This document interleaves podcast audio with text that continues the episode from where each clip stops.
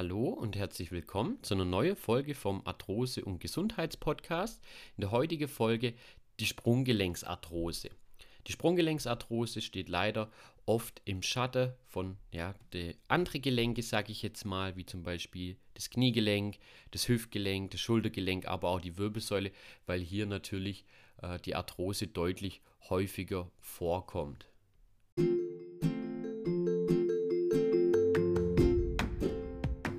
Du leidest an Arthrose und Gelenkschmerzen? Dann bist du hier genau richtig. Mein Name ist Tim und ich begrüße dich recht herzlich zu unserem Arthrose- und Gesundheitspodcast. Erstmal allgemein ein bisschen was zur Sprunggelenkarthrose und zu dem Gelenk an sich. Äh, was man oft nicht weiß äh, oder was der Name auch meistens nicht hergibt, wenn man vom Sprunggelenk redet. Das Sprunggelenk besteht eigentlich aus zwei Gelenke, das obere und untere Sprunggelenk. Unter einer Sprunggelenksarthrose versteht man im allgemeinen Sprachgebrauch eine Arthrose des oberen Sprunggelenks. Das obere Sprunggelenk wird gebildet durch das Schienbein und das Sprungbein. Es handelt sich dabei um ein Scharniergelenk, das nur in zwei Richtungen, also nach oben und nach unten beweglich ist. Das Sprungbein leitet dann die Körperlast, die Belastung über das untere Sprunggelenk weiter an die Knochen des Fußes. So, das ist mal so kurz allgemein, damit man einfach mal äh, das Ganze versteht, dass es doch wirklich eigentlich zwei Gelenke sind, aber die Arthrose eigentlich immer eher, wenn man von der Sprunggelenksarthrose spricht, im Normalfall immer das obere Sprunggelenk betroffen ist.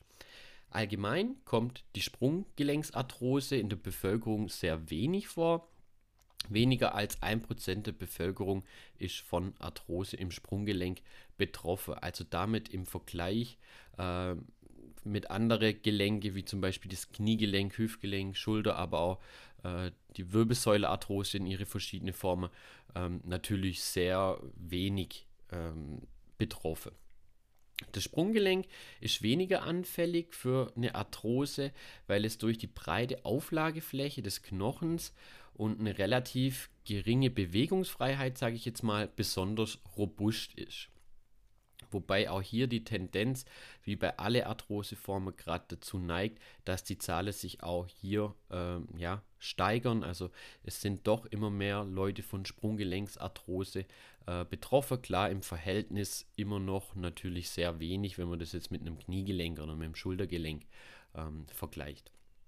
Neben die ganze Risikofaktoren und Ursache allgemein bei der Arthrose ähm, sind so Themen wie Bewegungsmangel, Überbelastung, steigendes Alter, eine ungesunde äh, säurehaltige Ernährung, Übergewicht, natürlich genetische Komponente, ähm, geltet bei Sprunggelenksarthrose wirklich als Hauptursache Verletzungen im Sprunggelenksbereich.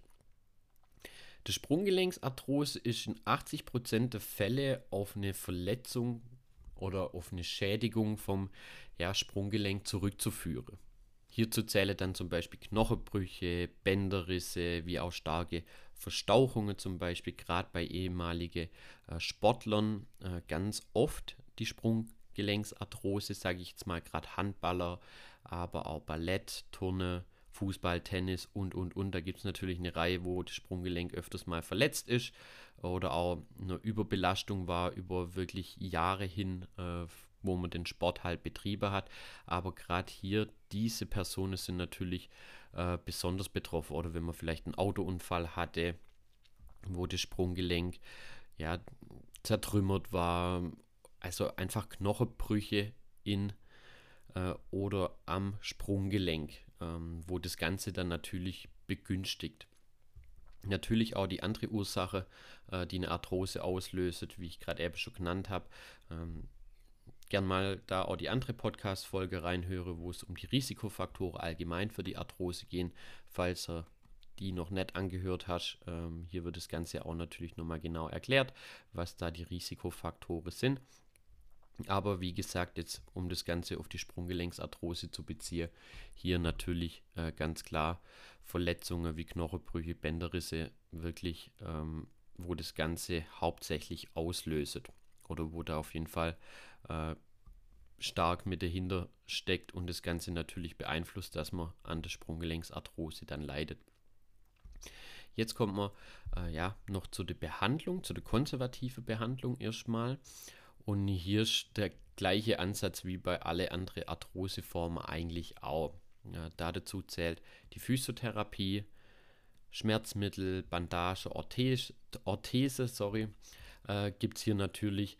Dann ist ganz wichtig, dass die Muskulatur gekräftigt wird. Also hier ist dann meistens das Ziel, das Sprunggelenk zu stabilisieren.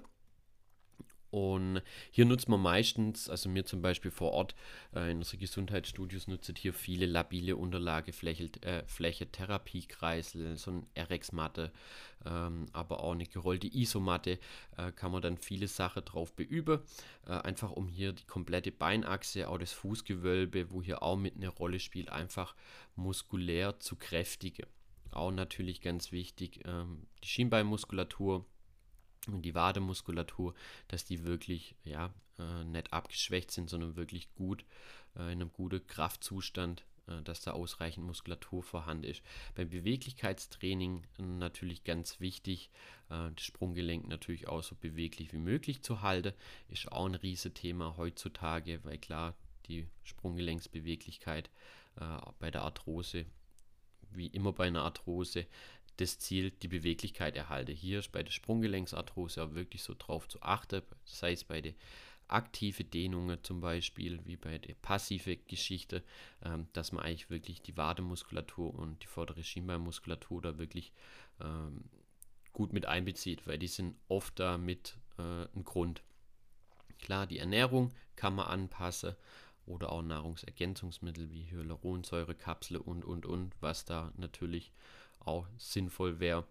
Aber ansonsten klar, klassische Physiotherapie, das Ganze kräftige und beweglich halte, ähm, ist meistens schon der beste Ansatz. Bei der operativen äh, Behandlungsmethode von Sprunggelenksarthrose ähm, gibt es eigentlich ja so zwei grundlegende Geschichten. Einmal das erste ist die Versteifung des Gelenkes, die Arthrodese ähm, oder natürlich auch wie beim Knie, Hüfte, Schulter äh, eine Endoprothese, also ein künstliches Sprunggelenk. Die Arthrodese, in dem, also in dem Fall äh, die Versteifung des Gelenkes, ist eigentlich so der Standard der operative Behandlung von Sprunggelenksarthrose. Ähm, genau, klappt meistens ganz gut. Natürlich probiert man wie bei allen Operationen das so lang wie möglich nach hinten rauszuschieben. Ähm, man sollte dann auch wirklich Sachen vermeiden, wie hohe Schuhe anziehen zum Beispiel. Geht raus an die Dame. Ähm, auch so ein Faktor, wo da eine große Rolle spielt, wenn man jetzt wirklich äh, fünf Tage die Woche im Geschäft immer nur Stöckelschuhe anhat, sage ich jetzt mal, äh, ist irgendwann auch wirklich Sprunggelenksarthrose, sage ich mal, so ein bisschen vorprogrammiert. Also da wirklich gucke, ähm, dass man da solche Sachen natürlich vermeidet, wo das Ganze einfach noch begünstigt. Klar, an die Sportler, ähm, ich mache selber gern Sport, lang Fußball gespielt und alles. Ja, man macht dann halt weiter, lässt die Verletzung auskurieren äh, und dann geht es weiter. Egal, ob da ein Wettkampf ansteht oder nicht, wird meistens dann kurz taped, ähm, guckt, dass die Grundstabilität wieder da ist, aber da wirklich darauf achtet, dass wenn ihr da schon eine Verletzung hattet, ähm, das heißt eine Sportverletzung, aber auch wenn ihr vielleicht mal einen Unfall oder so hattet, wo das Sprunggelenk in Mitleidenschaft gezogen ist, guckt da, dass ihr das wirklich gut auskuriert und dann wirklich, ähm, ja, mit Hilfe von eurem Physiotherapeut wirklich ähm, wieder so herstellt, so gut wie es möglich ist um hier später gar nicht erst in die Gefahr zu laufen, eine Sprunggelenksarthrose zu entwickeln. Ähm, klar, man kann nie genau sagen, ob man dann wirklich eine Sprunggelenksarthrose entwickelt oder nicht, aber bei Verletzungen im Sprunggelenkbereich ist dann das Ganze einfach, das ganze Risiko natürlich erhöht. Genau, klar, die Sprunggelenksarthrose steht jetzt nicht so im Vordergrund wie die Kniearthrose und die Hüftarthrose. Ähm, die künstlichen Gelenke sind jetzt inzwischen bei den Sprunggelenken auch schon deutlich weiter, aber auch gerade vorher das Thema hat man ja, besteht meistens aus, also nicht meistens, sondern immer aus zwei Gelenke, ähm, macht es auch meistens, auch gerade mit dem Scharniergelenk, natürlich ähm, deutlich schwieriger, wie zum Beispiel die künstliche Hüfte und ein künstliches Kniegelenk. Aber hier auch der Gelenkersatz macht in den letzten Jahren wirklich große Fortschritte, wenn es natürlich nicht mehr anders geht und man wirklich die Palette an konservative Maßnahmen, die es da gibt, von Physiotherapie, äh, wirklich das Ganze gezielt auftrainiere, Beweglichkeitstraining und, und, und. Ähm, ja, wenn das mehr geht, müsst ihr euch keine Gedanken machen, die Sprunggelenksprothese, äh, künstliche Sprunggelenke äh, sind heutzutage inzwischen auch schon viel weiter, wie sie vor ein paar Jahren waren. Klar, hier immer eine Klinik aufwende, die jetzt nicht nur zwei äh, künstliche Sprunggelenke im Jahr operiert, sondern wirklich auch viele, dass ihr da wirklich bei der absolute Experte seid. Äh, gern wenn ihr an Sprunggelenksarthrose seid, wenn ihr da Fragen habt, einfach mal Nachrichten einfach über Instagram schicke und so weiter, falls euch da was interessiert. Ich weiß auch gerade auf unsere Kanäle, sei es Instagram, Facebook oder auch jetzt hier im Podcast gehen, ja, so die, sagen wir mal, die Gelenke, die jetzt nicht so oft äh, von Arthrose betroffen sind, natürlich auch so ein bisschen unter. Probieren wir natürlich zu beheben, dass auch hier gerade immer mal wieder auch über die kleine Nische, äh, wie zum Beispiel die Sprunggelenksarthrose, einfach gesprochen wird damit ihr hier auch Unterstützung erhaltet. Aber klar, grundlegend geht es meistens natürlich um das Knie, die Wirbelsäule, die Hüfte und die Schulter. Die sind einfach die Gelenke, die am häufigsten von der Arthrose betroffen sind. Ähm, genau, ich hoffe euch natürlich hat die Folge gefallen. Abonniert auch gern unseren Kanal, lasst einen Daumen nach oben da, äh, je nachdem, wo ihr das hört, bewertet den Podcast, teilt ihn, dass dann möglichst viele Leute davon erfahren. Und dann wünsche ich euch natürlich noch einen schönen Sonntag ähm, und dann hören wir uns dann in der nächsten Folge in alter Frische. Und dann macht's gut. Euer Tim von der Arthrosehilfe.